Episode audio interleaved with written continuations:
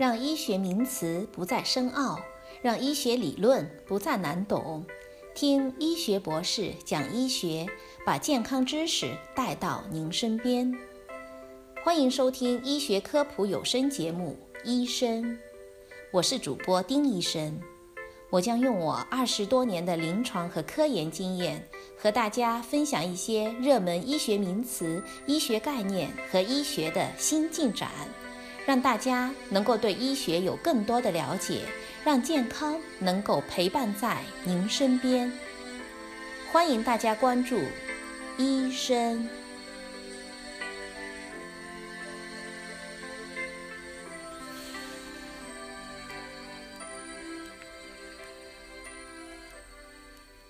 大家好，我是丁医生。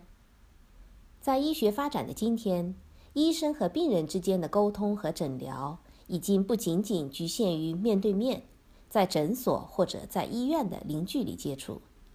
很多时候呢，会用到很多的高科技的手段，使得医生和病人之间的沟通能够更多元化、更便捷化，从而达到和面对面诊疗同样甚至更好的诊疗效果。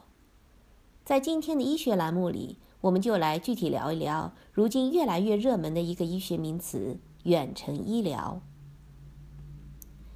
所谓远程医疗，就是使用远程的通信技术、影像技术、新电子技术和计算机多媒体技术，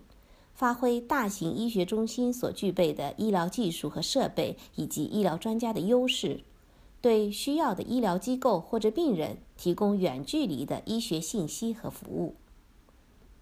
远程医疗可以包括远程诊断、远程会诊、远程护理、远程教育、远程医疗信息服务等等所有的医学活动。在国外，这个领域的发展已经有将近四十年的历史，而中国则最近十来年才开始起步，但是发展势头也是非常的迅猛。在上世纪五十年代末，美国学者首先将双向的电视系统用于医疗。同一年，创立了远程放射医学。此后呢，美国相继不断的有人利用通信和电子技术进行医学活动，并且出现了 “telemedicine” 这个词汇。现在，国内的专家统一将它翻译为远程医疗。美国未来学家 Arvin Toffler 多年以前曾经预言，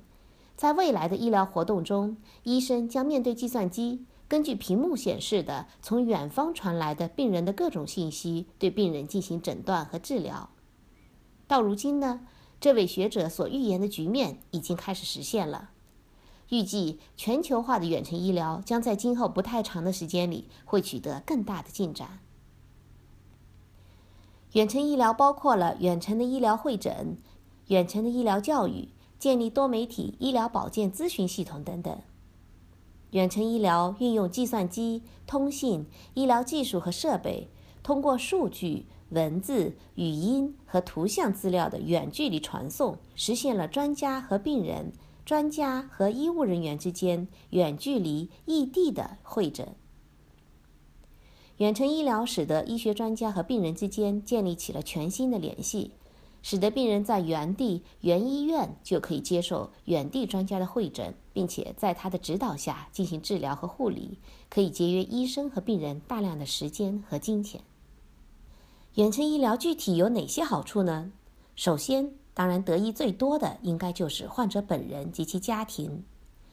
在恰当的场所和家庭医疗保健当中，如果使用远程医疗，可以使得病人在原发地点就可以得到相应的诊断和治疗，可以极大的降低运送病人的时间和成本。很多的病人或者家属就不用长途跋涉、起早贪黑的，为了能够挂上专家号去到好的医院而那么的辛苦劳累。其次呢，通过远程医疗系统。患者也可以由此获得来自更多、更强的医学专家的第二医学建议，对自己目前的疾病诊治进行远距离的咨询和沟通。另外，通过远程医疗的实施，可以运用某一个医疗中心的优势，更好地管理和分配偏远地区的紧急医疗服务，使得偏远地区的患者能够获得更好的医疗服务。远程医疗系统也可以使得医生能够突破地理范围的限制，共享病人的病理资料和检验、检查等等影像医学资料，进而促进临床医学的研究，有利于临床研究的发展。而对于医护人员而言，远程医疗系统还可以为他们提供更便捷的医学教育平台。医学专家可以通过远程系统授课、示范、演讲、远程的临床诊治指导进行医学教学。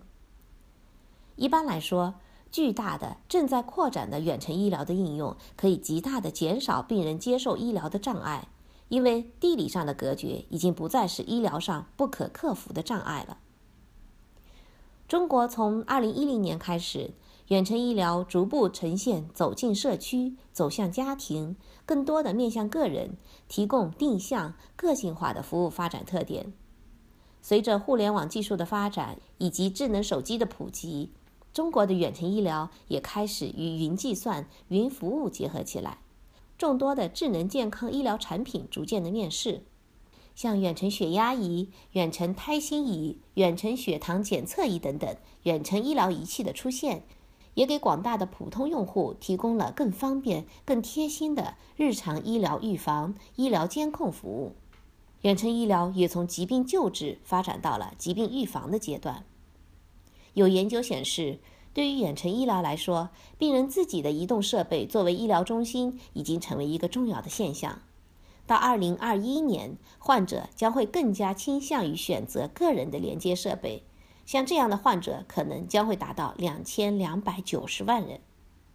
目前，不论是中国还是美国，远程医疗也正从国内走向国外。国际间的远程病理会诊、远程影像会诊、远程病例讨论也正在各家医院以及各医疗中心火热的开展。